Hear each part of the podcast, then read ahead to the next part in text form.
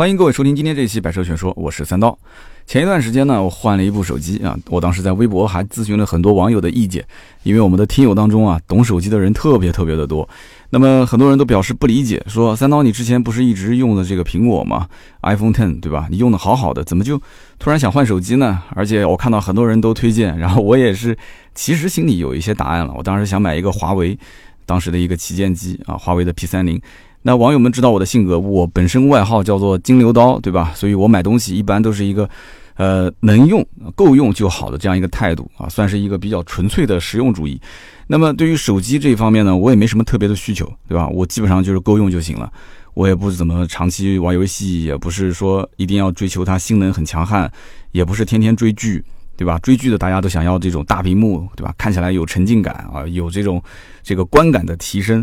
但是呢，我还是。对这个手机的依赖度非常非常强，可以说是一个重度的手机依赖症患者。那就基本上手机不离身嘛，每天要低头看一看。所以很多人发微信给我，我的回复还是比较及时的，包括还有微博的私信啊这些。我每天要大量的时间解锁看手机看信息，那我这个次数肯定比正常人要多得多。所以呢，我长期是两部手机都不离身。那么关于这件事情，其实我们家这个。太太啊，包括我的孩子，其实对我也提了一些意见。那么他们认为我是在玩手机，但我说我其实是很多工作在手机上，所以这件事情我也是很烦恼啊，真的。两部手机天天揣身上，然后呢，大量的时间要去看手机的相关信息，所以我一直都很犹豫，就是我是不是要把两部手机并成一部手机，也可能能减少我这个开机啊，这个看信息的这个次数。我也希望能从手机里面解脱出来，但是呢，我也很犹豫，为什么呢？因为。我当时两部手机的时候，一直是一部苹果，一部安卓。那长期呢，两个手机相当于是对比嘛。当然了，他们的这个费用肯定也不一样，两个手机的价格差别比较大。所以我当时一直觉得安卓手机相对来讲是比苹果要卡很多，比较的影响工作效率。所以安卓机一直是个备用机啊。那么我跟大多数人其实使用手机的环境还是有一些差别的。那比方讲。那我最早开始两部手机都不离手的时候，是源自于大概在一五一六年的时候，那个时候是网络直播的年代。我以前其实也是一部手机，但是呢，大概在一五年的年中，那么很多人应该是看过我当时做直播，对吧？做这个斗鱼直播，那个时候直播特别的火。那么机缘巧合呢，也是认识了一些这个直播圈的大咖，那么跟大咖之间呢也有一些合作啊，做直播啊，做一些商业的活动。那么后来我发现这个直播真的比。就是这个，我之前做音频、做视频，流量要大很多，而且关键我也很适合，就是在这种没有脚本的情况下去做一些现场的即兴发挥，所以那个时候整个直播的频率很高，而且直播的效果，包括带来的一些商业的合作也都还不错。所以呢，当时我就在想，我是不是自己也应该做一些直播的这个专用的一些账号啊、直播间啊？所以后来我也单开了一个直播间。大家都知道。如果你要是全职去做直播的话，那么你的相关的这个直播设备肯定是要到位，对吧？那么在室内呢，它是有一套，就像我现在录音的，就架个摄像头，基本就是一套了这个直播设备。但是如果你要出门的话，那你一定要配一个直播手机。那么我相信很多人啊，对这个网红直播的手机可能没什么概念。大家呢可能觉得说，哎，只要是一部手机，只要能上网，只要像素稍微高一点，对吧？那不就能直播了吗？我一开始也是这么想的，但是后来。我到了这个圈子里面，特别是有一天我到了一个网红直播的经纪公司，我看到他们这个办公室里面密密麻麻几十部手机放在桌子上面，我当时就觉得很好奇，我说：“哎，这这每个手机的型号都不同，甚至牌子也不同。我说你们买那么多手机干什么呢？就备用吗？还是说有很多的这个直播经济的艺人，对吧？每个人发一部手机，然后，呃，平时不工作的时候手机就还给公司？”他说：“不是的。”他说：“这里面所有的手机全部是用来测试的，那很多人就觉得就想不通了。那这还要测试什么？手机不都差不多吗？你又不是一个手机类的测评的节目，是吧？其实不是这样子的，跟大家说一说，大家就很清楚了，并不是说手机的像素高啊，处理器的运转速度快，这个手机就一定适合直播啊，没那么简单。首先啊，就是各个直播平台，它其实对于不同手机的匹配程度是不同的。你看，大家如果是玩直播，应该看过什么斗鱼啊、战旗啊，战旗现在百度收购了，对吧？熊猫也黄掉了，什么虎牙直播啊，包括微博的一直播，什么花椒直播、映客直播这些，我也不知道我刚刚说的有多少还活着啊。手机的直播，它可以分成横屏直播和竖屏直播，每一个平台对手机的匹配程度都不同。这个呢，官方也没有告诉你说啊，我们平台指定哪个手机是最好的效果，这个要完全完全靠主播自己来试啊。那么不同的手机，有的时候呈现出的效果差距非常非常的大。我当时呢，我买了一部这个最新款的，我心想，那做任何事情肯定是要硬件方面不能不舍得投钱，是吧？硬件是保证你的这个直播质量的最基础的要求。所以我当时我买了一个三星的 S 十，那个时候刚刚才出 S 九，当时也刚出没多久吧，我觉得当时 S 十这个更新速度还是蛮快的。我当时就买了一口气就花了也蛮多钱了，也算是一部苹果的钱。结果买完之后呢，发现我当时直播的这个平台跟这个手机它不匹配，因为太新了，所以它的平台需要软件更新嘛。结果它不匹配就导致什么？导致这个成像效果非常非常差啊！就人动不动就卡壳，知道吗？就像那种慢动作一样的卡壳，声音跟图像不匹配。我当时就很着急，我差点就把这个手机给卖了啊！那么平台后来连续更新了两次之后，最终才适配了这一部手机。所以你想一想，手机也不能乱买。那么当时为什么不用苹果手机呢？我手上也是有一部苹果手机。苹果手机它的摄像头是没有广角的。苹果手机它的这个照相还原度太高，就基本上包括摄影摄像，它只要是照上你的脸，那。你该是什么样就是什么样，太过于真实，你知道吗？那 主播也是需要稍微包装一下的，特别像我们这种男生，我们平时又不去化妆，对吧？所以，但是上镜还是要讲究一下自己的这个仪容仪表啊。所以，这个主播普遍反映用苹果手机直播呢，一个它没有广角啊，这个一个大脸没有广角，脸就特别大；其次就是颜值普遍是要打对折，甚至要打对折还要再多一些。那么各款手机它都有各自的一些优点跟缺点。那么大家就去试，对吧？十几二十部手机不停的试，有的呢是手机续航时间特别短，大家知道做直播那特别耗电，那就是充电宝一直不离身嘛，这样也不太好。那么有的呢是这个收声的效果不是特别的好。那么现在很多人知道，有人做直播他会带一些这种小麦克风在身上，无线的。但你知道手机它的插孔本身就很少啊，你现在包括耳机插孔跟麦克风插孔。跟这个甚至充电插口，它都是直接是一个插口。那你手机如果没电了，你是插麦克风还是插充电宝？这就是很多问题。我们当时其实也遇到过类似这样的问题，所以呢，一定是希望这个手机本身的声音收的就比较好，就尽量不借助外界的一些麦克风。那么就已经 pass 了很多很多手机收声效果不是特别的好。那么还有的呢，就是对焦的时候，因为直播呢，它一般都是在户外，它经常走动，对焦的时候呢。有的时候是正面，有的时候啪给一个这个呃外置摄像头，就是打远景啊，有的时候拉近拉近拍自己特写，它对焦的速度有的时候也不一样。那直播的人是希望画面一直是保持很清晰的嘛，你稍微虚一下，别人就会很有意见，观感不是特别的好。所以就各种各样的手机来回试，包括什么美颜手机拿过来试，试到最后都不行。那最后是测下来，其实三星的 S 九当时是就是斗鱼那个平台匹配度最高。而且拍出来的人相对来讲颜值也不错，并且它的收声的效果也还行，同时它的续航能力也还不错。所以呢，如果当时有人参加过这个上海的斗鱼的嘉年华活动啊，你可以看到嘉年华活动现场，只要是大主播，基本上人手一部三星 S 九啊。就刚刚说的，为什么他要用这个，就是因为广角镜头自带美颜，对吧？平台适配度又很高，收声效果也很好。那么从那个时候开始，因为接触到直播，我就一直是两部手机不离手。有人讲说，那直播你就用你自己的手机直播不就行了吗？那就说明你肯定没玩过直播。玩直播的人都知道，基本上都是两部手机啊，一部手机是用来这个现场就是拍摄嘛，另外一部手机两个作用，第一个作用呢是可以打开自己的直播间来看弹幕。那么另外一个呢，就是在直播过程中，有的时候会出现一些意外情况。那么比方讲说，这个节目的人气没上去，他可能是因为当时，呃，如果是签约主播，就是房管啊，他没有给你做推荐位啊，这个时候你需要去呼叫他，那你怎么呼叫？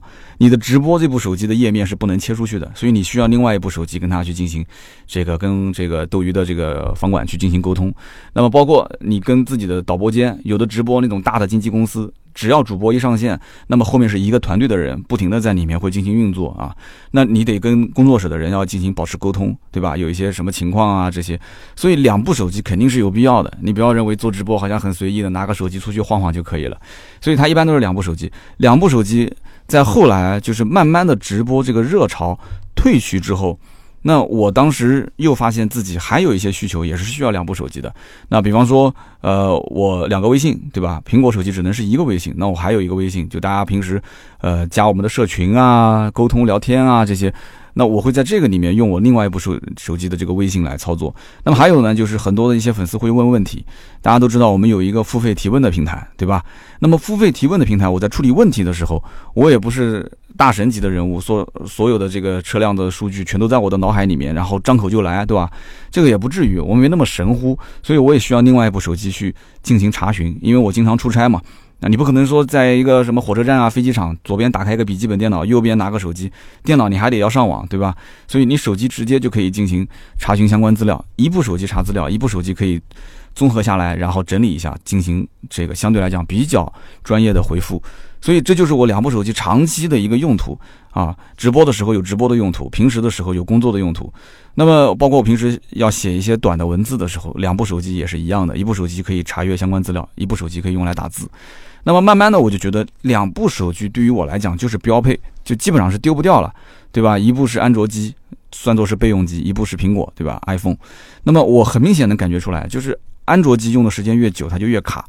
那所以那个手机就尽量装非常非常少的软件。那么另一部手机呢是苹果的这个 iPhone 八 P 啊，八 Plus。那么当时这个八 Plus 用起来也很流畅，没有任何问题。唯一就是当时失策，买了一个容量比较小的，好像是六十四个 G。那么我平时呢又没有什么时间去导出它的这个照片跟视频。我但凡一参加什么活动，我会拍很多的视频，我手机一会儿它这个容量就满了。所以呢，就是经常要导出一些视频跟图片，我觉得就很麻烦。那么就是因为这个需求点没有被满足，那么当时就咬咬牙直接上了 iPhone Ten 啊，就把这个八 P 就给到盾牌。那么盾牌现在出去参加活动拍照片啊、视频就会用这部手机。那我当时呢，为什么有这么一次换手机的机会，还是没有考虑说把两部手机合并成一部，去换一部这个双卡双待的安卓机呢？因为苹果当时没有双卡双待嘛。那么其实说到底，我还是对安卓手机有一些偏见。因为我之前对安卓手机的想法就是用时间久一定是会卡的，而且我平时的工作量还是比较大的，现在又把两个手机的任务集合在一个手机上去处理，我真的是对安卓手机没什么信心啊。所以我当时想，就是这个手机哪怕有一点点卡我都不能接受，只要它卡，肯定就是预设着我要换手机了。那么很多人也听我之前吐槽过这个锤子手机，当时买回来的时候也是觉得很兴奋，对吧？因为很特别嘛，很特别是很特别，但是。到最后用下来，感觉真的它是华而不实啊！很多的功能，当刚开始的时候给你第一次发现，觉得哇，真的是太爆炸了啊！这些功能很有意思，而且将来操作起来一定是能给我的工作带来很多的便利性，什么大爆炸啊，对吧？什么什么一步啊这些。但是等我真正用的时候，那你平时该怎么用还是怎么用，这些功能在实际的那个小屏幕上操作起来还是比较麻烦的。那么上手之后，我就觉得这个就是槽点比优点还是要多得多，所以就决定啊果断放弃这个手机，因为这手机四个棱角也是有点太过于垂直了，放在手上用时间久了，反正就感觉各种不舒服啊。我不仅仅自己这么认为，后来给我夫人用了一段时间，我夫人也是特别不喜欢。那么后来呢，我就把这一部锤子手机也给淘汰了，然后呢又换回之前的那一部老的这个安卓的手机。那么听了我刚刚这段描述，你应该知道对吧？之前我从八 P 到 iPhone Ten，然后从这个那个普通的安卓机，然后换到一个锤子的安卓机，然后又换回来，就是这种来来回回换机的过程中。我就发现一个很有意思的现象，我自己平时下了很多的 app，我刚刚说了嘛，苹果手机上下了五十多个 app，然后我的安卓机上面最起码虽然少少少，但是也有十几个 app。那么每次在换机之前，我都特别的苦恼啊，因为我觉得肯定是有大量的资料、大量的一些内容需要导出，然后再导入，对吧？要备份。结果我每次换机的时候，我发现根本就没有那么多东西是需要备份、需要导出的。那 app 直接就删了就可以了，对吧？你该登录账号之后，网上的信息那都在。真正需要备份导出的，就只有一个微信相关的资料。大家想一想，你自己的手机是不是也是这样？当然了，你些图片啊这些，那都很简单，你直接就复制到电脑里就可以了。其他没什么东西需要导出的。包括通讯录啊、什么短信啊这些东西都可以云端备份，没有任何问题。所以我当时就发现，如果我要是现在用一部双卡双待的手机，如果这部手机的性能足够强悍的话，完全没有必要再用两部手机在手上来来回回折腾了，你说是不是？因为你来回切换界面，如果速度也是够快的话，平时用起来也不卡的话，我干嘛还要天天拿两部手机揣口袋里面呢？是不是？所以我就把我的目光又放到了安卓的双卡双待手机。那么在选手机方面，我也认识圈内的一些。呃，也比较大家熟知的一些这个专门做测评的人，我就问他们，我说到底卡不卡，跟苹果的差距大不大？那基本上给我的答复都是，你现在不可能说一部手机用个三五年是吧？一两年就换了，没什么问题，基本上都甚至于在某些方面性能要超过苹果。所以在这样的一个大前提下，我就开始去好好的去筛选筛选，我想选一部这个双卡双待的手机。那么后来我买了什么，大家也都知道了，对吧？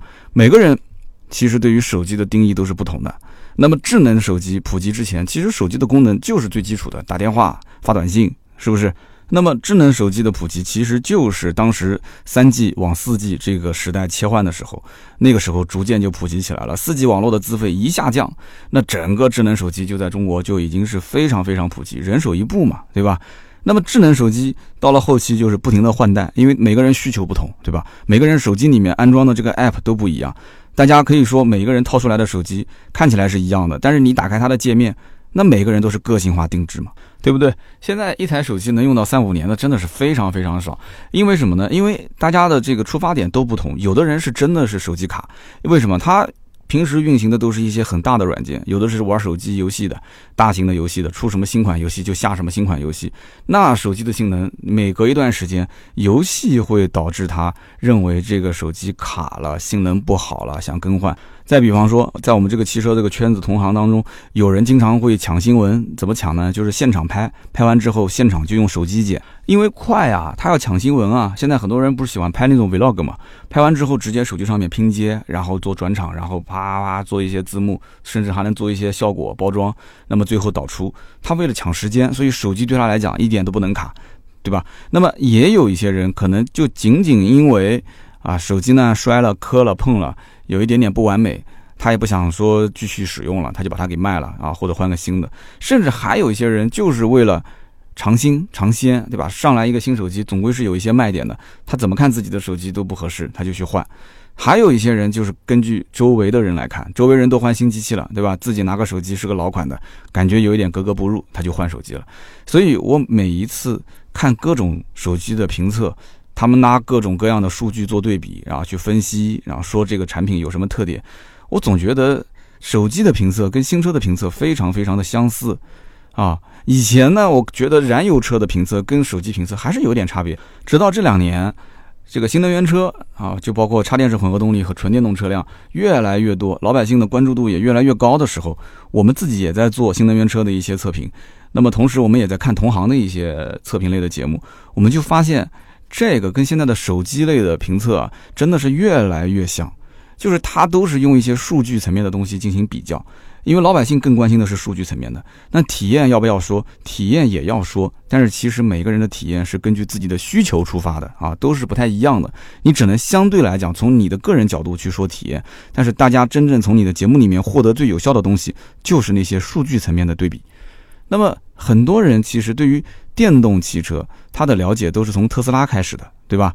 起初呢，特斯拉它都是什么？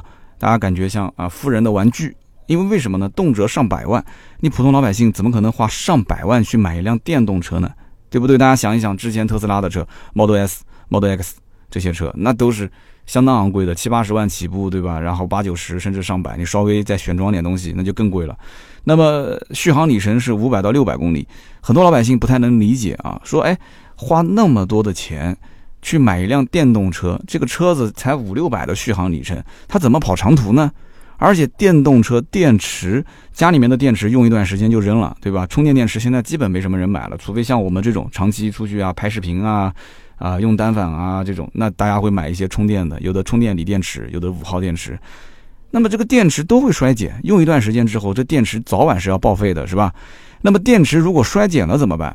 那么衰减了之后，这车就报废了吗？充电需要多久呢？啊，而且包括电池那么大个电池包在车子下面，安不安全？那么所有人都对这个会有一些多多少少的疑虑，对吧？会有一些疑问。但是大家正在产生质疑的时候，其实大马路上的这个特斯拉已经是非常常见了，对吧？你想想看，特斯拉进中国已经多久了？特斯拉公司是二零零三年成立了，当时在美国最早一批是用这个莲花做代工的啊，那慢慢慢慢开始自己有工厂，慢慢慢慢开始自己造车。那么最近这两年，特斯拉又推了一款很便宜的车，就是 Model 3啊，Model 3这个车型的续航里程四百六，起初呢，它的售价是这个三十五点五九万，这是。进口版本的，那么最近大家也听说了，马上要国产了，是吧？但是我个人觉得啊，国产之后的价格应该不会有很大的变化。后面我来解释一下。那么 Model 3这个车呢，在美国卖的非常的好。大家都知道，美国嘛，有钱的这个阶层，他都会要带头啊去环保，对吧？以前的这个普锐斯在美国卖的也很好，很多富人去的家门口都会停一辆啊，以示自己是一个环保分子。那么与此同时，Model 3本身还代表着什么呢？代表着科技，对吧？所以呢，大家为了表示自己没有被这个时代淘汰啊，我觉得买买特斯拉、买 Model 3这些人，他更多的其实是一种态度啊。当然了，这个美国的充电环境，这个有机会我们也可以好好说一说，也是跟这些是息息相关的啊，基础建设有很大的关系。反正就是 Model 3在美国卖的非常好，但是你反观国内的话，你就会发现 Model 3不但卖的不好，而且 Model 3甚至我觉得是给整个特斯拉的品牌在中国的推广，我个人分析啊是有一点点阻碍。为什么呢？因为你想之前老百姓认为。特斯拉就应该是个豪车，豪车就是上百万的，对吧？电动圈的豪车，在中国你要找一个二三十万的纯电动的车辆，那太多了，是不是？所以特斯拉一旦要是降到了三十万上下这个区间，其实你会发现现在反而路上能见度没有之前的 Model S 跟 Model X 那么高了。当时 Model 3刚上市的时候，我们团队也有一个对这个车很感兴趣的，那看完之后，他一开始对于特斯拉的那种就是 Model X、Model S 的那种印象，再落到这个 Model 3的车上，他本来很想买，结果看完之后就还是失落度比较高。这就是我当时觉得他有可能在国内，因为把产品中间这个断层断的那么大，它其实从七八十万一点一点往下降是可以的，但是现在一下子降到 Model 3这个位置，老百姓还用之前 S 跟 X 的预期去预判它，所以呢就会出现一种情况，就是希望越大失望越大啊。前两天我在南京在德基的那个商场里面我去看。那么基本上来看这个 Model S、Model X 的人很少，那大多数都是围着这个 Model 3来看。那么 Model 3这个车子真正能让来观赏的人，我只能说是观赏啊，因为我感觉大家都不是真正要买车的客户，让他们能产生心动，然后去消费吗？这里面我真的是打一个很大的问号啊。那么在这个前提条件下，就是一个入门门槛的问题。三十多万虽然说不算高，但是更多的我觉得大家是觉得，这特斯拉我到底买它买的是什么？因为之前如果说让我去花个七八十万或者百来万，我去买个 Model S，Model S 的亮点非常突出，就是加速性能，对吧？那么如果说我要花百来万去买个 Model X，Model X 的特点也很突出，就是那个很夸张的音译门，是不是？所以之前我买这两个车，我甚至还可以进入到一个车友的社群，都是比较高端的。那现在我买个 Model 3，Model 3之后，那这个产品的亮点是什么呢？对不对？就这个亮点没有之前这两款车那么突出，所以就导致现在你拿三四十万的定价，你环顾一圈它周围的一些竞品，那很多的消费者就觉得说，这个价位去买这个车是不是值得入手？要好好的考虑考虑啊。那么当然了，也有一些感兴趣的一些准车主，他也很期待说国产之后要价格大跳水啊，那时候。基本上，那国内肯定是很多的车企都拼不过它了嘛，对吧？特斯拉的价格那就特别有竞争力。我刚刚前面也说了，我个人分析，特斯拉国产之后价格大跳水的可能性不大。为什么？这里面基于两点：第一个，之前的特斯拉在中国的定价就是进口的版本，它本身就是啊，跟国外的价格差别不大。这个特斯拉之前很早就宣传过的，就是说它以进口车的形式在国内销售，但是呢，它含上。关税这些等等的因素，它最终的定价其实并没有保持特别高的利润。它不像一些燃油车啊，就传统的车企，它就不是这样的。它国内的价格卖的比国外价格要高很多，是不是？所以我前面说，我不认为特斯拉将来就算是国产，它的定价一定是比啊进口版本要低很多。那么这件事情之前也被证实过，比方说像特斯拉的官网，当时是公布了 Model 3的国产版本有一个标准续航版，售价是三十二万八。那么这个三十二万八，后来还有人说它还不带这个自动驾驶的配置，那么跟现在的特斯拉的进口的 Model 3的起售价其实也就差个三万块钱。那么因此也就可以推出，将来就算是整个的特斯拉的这个工厂在国内生产啊，包括车型丰富之后，价格基本上都全线不会跟进口版本差别太大。那么至于是不是会完全替换，这个都不太好说。就是以后是不是只有国产特斯拉了，在中国啊没有进口版本了，这个目前来讲还没有太多的消息。那么我觉得其实根本原因还是大多数的老百姓其实对于进口产品和国产产品之间啊，他会有一些心理上的这种。差别对待啊，很多人觉得进口的就是好的，对吧？贵就贵一些，特别是像特斯拉这个牌子，其实在目前为止，很多人心中还是把它定位成豪华品牌啊，能贵一些，溢价程度高一些，他都能接受。但是相反，如果产品的定价一旦是低了，成本很明显的下降了，然后产品的特点也不鲜明，那其实对于特斯拉的这个产品的销路来讲的话，不一定是好事。那么目前来讲的话，呃，在市场上，其实二十万上下的纯电动的车辆还是老百姓比较能接受的这个区间，十五到二十这个区间。那么很多人其实对于特斯拉的理解就是它是一个豪华品牌，对吧？所以大家能接受像特斯拉这样的企业能造豪华车，但是你造一个中低端车，那我觉得我还是想看看。有没有市场上可选的一些竞品？在国内，其实最像特斯拉这样的一个造车企业，我觉得应该算是小鹏汽车了。小鹏汽车，我之前在节目里面也说过啊，之前这个何小鹏他们的创始人也公开自己就是特斯拉的铁粉。那么，二零一四年特斯拉的公司，那么他采取了一个开源的模式，就是把自己的这个专利啊，全部把它开放给所有想要使用的车企。那么车企可以利用这些专利技术来开发电动车，那么也让很多的电动车企业啊得到了很大程度上的一个帮助。那么，比方说像小鹏汽车，早年他在做研发的时候，工厂里面就躺着一辆被拆解过的特斯拉 Model S。那么特斯拉的开源呢，其实也是让小鹏汽车从底盘的设计、电机的选择和电池的控制系统各个方面啊，在开发上都做了一些基础的技术积累。那么中国的新能源车消费环境，其实在全球来讲都是最好的，这个毋庸置疑。那因为有政府的补贴啊，有地方的一些支持啊，最关键就是现在有很多的资本啊，在助推各路的新造车势力，可以说是勇往直前啊，毫无顾虑的往前冲。那么因此呢，中国的消费者其实相比于世界各国的啊这些消费者而言的话，他购买电动车就有更多的一些选择。那我曾经在自己买这个电动车的时候，我也考虑过，就十五到二十万的区间，最后筛选下来，其中一款车就是小鹏的 G 三，对吧？那么这款车刚刚上市的时候，我就去过广州试驾，那么整体的试驾体验其实还是很不错的，车型的外观内饰特点非常的鲜明，很突出。那比方说它外形设计，我当时第一眼看到，我就觉得很惊艳。真的是那种很惊艳的感觉，就是觉得这个整个设计科技感和未来感很强。那么再看它的内饰的设计，那一进去，我的天，前面的那个一点八八九平米的前挡玻璃，这个之前我也只在特斯拉的 Model X 上面见过这个全景的前挡啊。我以前在讲这个车的时候，特意用大篇幅去讲解过这个全景前挡啊，很有意思。那我当时呢，为什么没选这个车？我觉得有两点让我比较纠结。第一点呢，就是这个车当时的续航里程只有三百六十五公里啊，这是 NEDC 的一个续航里程。那么另外一个点就是车顶的这个摄像机，我当时觉得这个用处是不大的，因为我作为媒体试驾的时候，当时全系车型。都是顶着摄像机在路上开，我一直以为小鹏汽车所有的车系里面它都是带这个车顶摄像机，后来我才知道，等我买完车我才知道，其实只有小鹏 G3 的顶配才有这个车顶摄像机，其他的这个版本配置其实并没有。那么新能源车呢，它的更新换代的周期是非常非常快，甚至是快到让人吃惊。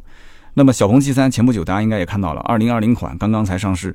那么二零二零款一下就把它的续航里程从之前的三百六十五就提升到了四百零一，对吧？那么再往上，它的续航里程升级到了五百二，五百二跟之前的三百六十五，那这个差距真的是非常非常大了，是吧？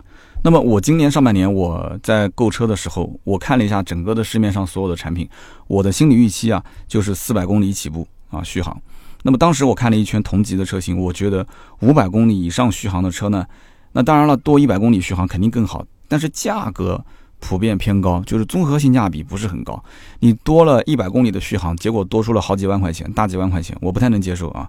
那么小鹏 G3 呢？二零二零款当时升到五百二十公里续航以后，它的价格它竟然和之前的老款车型的高配车型啊，就是几乎没什么大的差别。所以这一点我觉得，就是你从它的价格这一方面。包括从整个的这个车型的配置这方面，你去综合比较，你会发现这里面有两个最关键的问题点。第一个就是现在新能源市场可以说厮杀是异常的激烈，我觉得，它是属于一个零和博弈，就是你死我活的这么一个竞争。因此呢，大家的这个更新迭代的速度都特别特别的快，就是它的竞争环境导致每一个厂家必须更新迭代的新产品，可以是招招直接就打到对手的痛点上。那么这也因此导致现在更新换代的产品每一代都比前一代性价比更好，对吧？那么老车主买车的时候，你的心态就要淡定一点，是不是？那么另外一方面，那就是现在市场层面上，客户对于续航里程的这个需求，它是刚需。每一个买电动车的车主，续航里程一定是刚需。那么这个道理就很简单了，哪一家如果能抢先推出更高续航的产品，价格维持不变啊，甚至还比之前还便宜了，那这个产品一定是不仅仅是能抢夺自己家的客户，就是新车主还没付钱的前客户。同时，肯定也把对手的客户全部给抢回来了，因为老百姓的口袋子里面就那么多钱，对吧？这个钱袋子敞开，向谁来投票？那电动车续航里程的高低，我觉得就这一点，结合它的定价，就能决定至少一半以上的用户啊，他是不是能最终买我们家的车？我觉得就是这个续航里程跟它的价格相应的配比啊，这个在老百姓购车的决策的权重比当中占的比重非常非常的高。那么另外一方面呢，我们也可以看到，就是随着现在新能源市场的逐渐的兴起，老百姓的关注度越来越高，整个的新车保有量增加，其实随之而来带来的是什么？就是造车成本的降低嘛，就跟我们前面说的手机是一样的嘛，功能越来越全，但是价格也没有以前卖的那么贵了，对吧？那么纯电车型它的成本当中，绝大部分是来自于什么？来自于电池包的这个造价。那么这次小鹏 G 三二零二零款五百二十公里续航里程这个版本，它在产品说明里面特意强调，它搭载的是宁德时代品牌新一代的方形三元锂电池。那么我相信很多的一些对电池稍微有一些了解的人都知道，电池的这个性能好坏，其中一个重要的参考的依据是什么？就是电池的能量与它的体积之比。对吧？那很容易理解。如果这个电池体积很小，但是它的能量密度很大，那这个电池它的续航里程一定是非常高的。那么这个其实要讲到能量密度高、体积小，那还要切入到安全这个环境里面。大家也不可能说能量密度一味的追求高，但是结果它的稳定性不好，它不安全，那又不行。所以宁德时代为什么口碑好，就是它在各方面安全和性能两边权衡的相对来讲比较好。那么这一代的新型的方形三元锂电池，它可以做到一百八十。瓦时每千克，你可以去看一看同级别的一些啊，宁德时代啊，或者是其他品牌的，就是上一代的，就是老一点点的这种电池产品，它是能做到多少瓦时每千克？那么可以说，宁德时代是当下新能源整个大环境当中最大的一个赢家。那么可以这么讲，大量的企业只要你想用三元锂电池的，基本都和宁德时代会有合作。那么当然了，在中国做锂电池的企业也不可能是他一家。那么为什么大家都会觉得，哎，我和宁德时代合作完之后，我可以把宁德时代的牌子拿出来，还可以再说一下，就是因为宁德时代这个产品其实在质量上是非常不错，很过硬啊，所以大家都能觉得我用他们家的产品，那虽然说可能采购的成本会高一些，但是呢，哎，我用它的牌子之后，整个产品的品质是有保障的。所以这就是为什么大家都会去宣传啊，说我用的是宁德时代，对吧？宁德时代也因为这么多的车企有良性的合作，就使得它的电芯的制造成本逐年就下降了。你想想看，同样一个生产线，同样的电池，对吧？一家采购、三家采购、三十家采购，那么这个成本肯定是不一样的。哎，那这不也是一个良性循环嘛，对吧？成本越来越低，那么电池其实对于大家来讲都是一个再熟悉不过的产品了。理论上讲，电动车的电池跟家里面用的电器产品，它这些电池差别不大。但是呢，为什么很多人？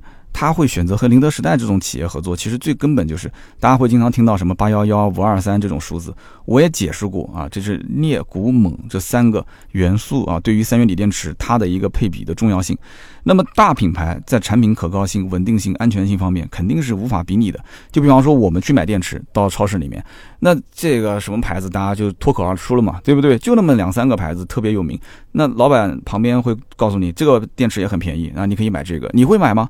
你肯定不会买，你买电池还是会选择大品牌的，对吧？有保障的品牌真的是非常非常重要。那么，因此新能源企业它无法接受，如果是小品牌的电池厂商，虽然价格便宜，但是最终如果电池出问题，会导致它的品牌本身就是这个汽车企业品牌本身遭受一个不可预估的信誉的损失。这个损失一旦要是产生的话，那我觉得可能真的是生死存亡的问题了。所以，即使宁德时代它的采购成本可能要略高于某一些小厂，但是大家还是愿意跟他合作。那么今天这个节目呢，我前面说了一大段跟自己买手机相关的、换手机相关的故事。那么后面呢，我们说到关于新能源车，对吧？像小鹏汽车这样的一个企业，它的整个的造车的节奏啊、产品的特点啊，其实。我想表达的是，大家在买任何一样东西，不仅仅是像手机啊，还是像新能源车啊这种产品，选购的时候，大家其实关心的是什么？有人讲我说关心的是性能，有人讲我关心的是续航。那么买手机你会发现，手机的性能是越来越好，但是续航的这个时间现在是越来越短。我自己买那个 P 三零，我就能感觉出来，我刚拿到手的时候，一天没用多久，一半的电就没有了。我当时还以为是质量问题啊，我还问了一些人，他们说就是这样。他说性能好，那你手机的电池自然耗电量就快。那我会关心续航吗？其实现在充电宝这个东西大家都是随身带，很多都是啊，外面到处都可以租，而且最关键它的那个充电时间非常短，我感觉我现在都不用带充电宝了，我直接就把那个充电器带着就可以，对吧？到什么地方如果没电了，稍微充一会儿，它电蹭蹭蹭的往上涨。那么我有段时间还是觉得有点奇怪，就是。你想新能源车它也有快充，手机也是快充。这个快充，我觉得多少是不是对电池会有一些影响？我就问了一些业内的人士，我很担心啊，因为有的时候我都是晚上睡觉之前直接插上去充一夜，那它前面蹭蹭蹭充那么快，那它后面怎么办？那后面那下半夜就算是断电了，我总觉得不太好。有没有一种慢充，能让它能就比较缓慢的这个对电池有好处的这个充电方式？结果我问完之后，业内人士就笑着回我，他说。哎，这不就是跟你那个那个电动车、新能源车充电是一样吗？它虽然是快充，但是它充电也是有实时监控，也就是说它会调节充电的速度。如果你的电池电量非常的低，它刚开始的时候充电的速度会非常快，但是到后面呢，你电量已经恢复到一定的百分比，它就开始慢慢的啊会减速。所以说这个你是不用担心的，而且充满电它会自动断电，对吧？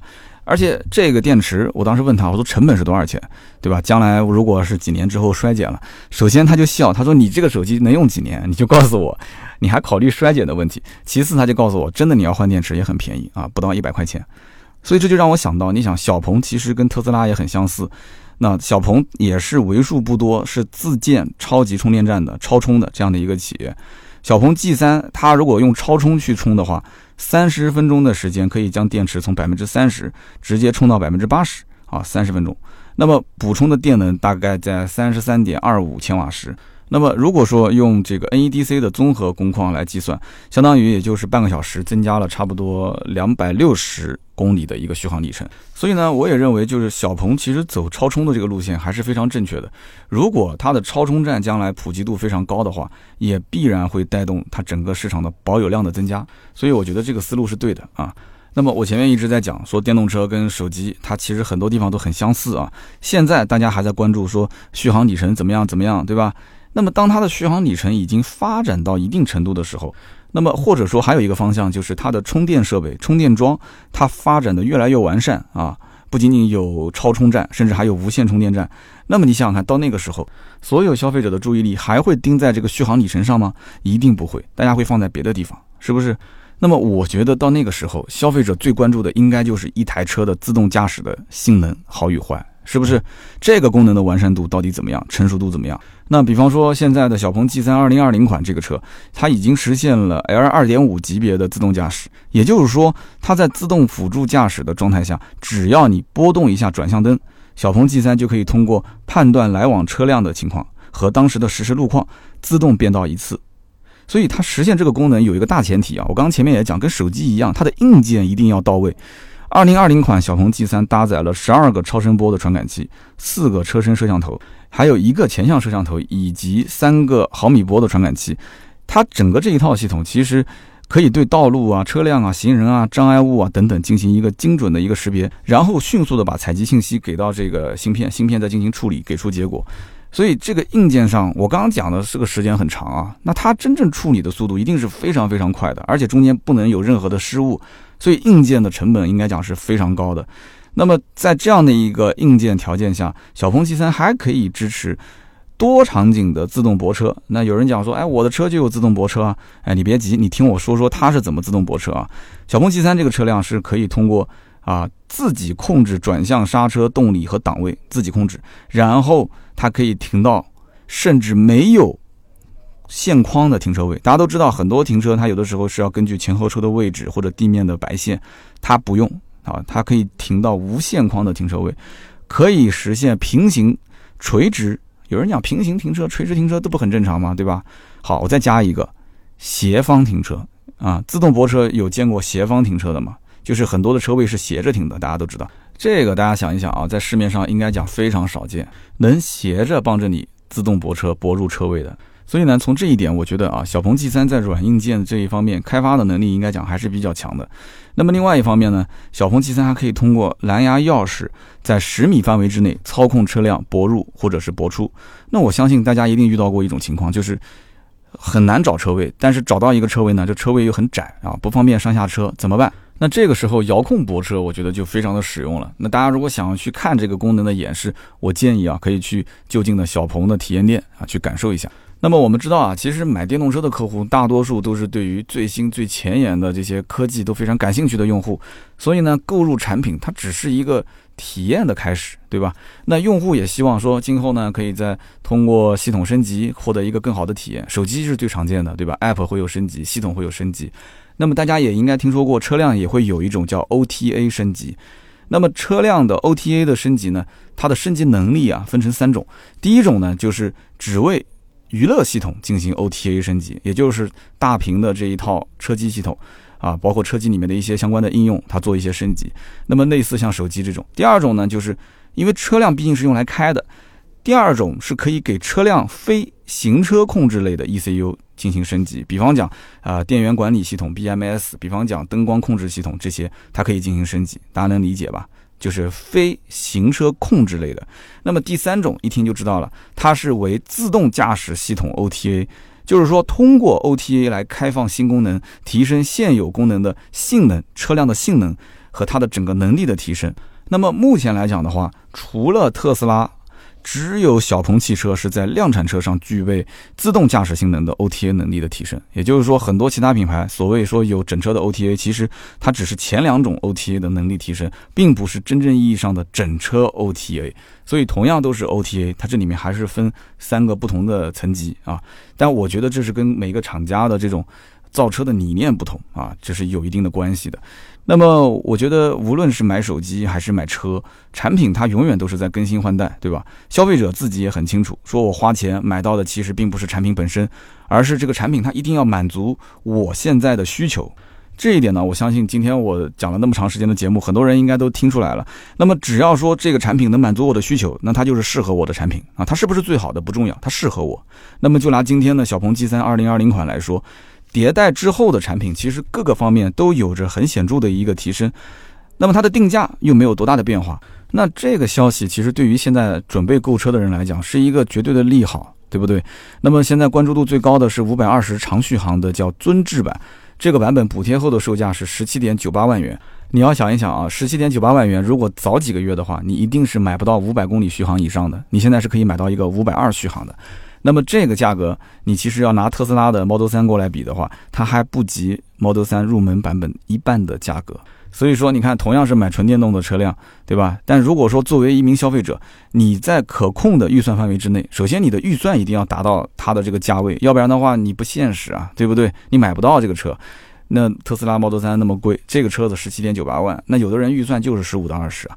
那你又想说，我就那么多预算，我想体验一个不错的科技配备，比方说我想去体验呃 L 二点五的自动驾驶啊，我想体验智能泊车啊，我想体验这个智能的 AI 全景相机啊，啊，我甚至还希望在车上有各种各样多运用的场景设置啊，什么语音助手啊，ID 登录之后的个性化设置啊，哨兵模式啊，心跳健康状态的一些监测等等。其实我们作为用户来讲，也会发现造车的企业跟造手机的企业也差不多，对吧？中国的品牌本土化的程度更高，它更懂消费者，更接地气，而且将来在 OTA 的升级方面，它也会更加的及时。往往就是有一些这个国外的公司，它可能就是升级换代时间会久一些，而且它有一些功能它不太。接地气，就是它不是专门针对中国这一个市场去打造的，那更多的是要考虑全球的用户是什么想法，甚至于它可能产自于哪个国家，在那个国家它更接地气一些，是吧？那到了中国，它可能有一些的这种用起来不太顺手的地方。那么最关键就是整体的这个售价的门槛要拉低。因为对于纯电动车来讲的话，消费者还是以年轻人为主。那年轻人呢，现在房子压力也很大，对吧？结婚生孩子，现在还要二胎，压力一天比一天大。那么他也是希望门槛拉低之后，能在可控的预算范围之内，能更早的去体验到科技感也比较不错的这样的一个纯电动的汽车产品。那么能这样子提前步入未来，何乐而不为呢？是不是？那么好，以上呢就是今天节目所有的内容，感谢大家的收听和陪伴。那么金牛刀呢，最后还是提醒大家一句啊。要看清自己的需求啊，才不会选错产品。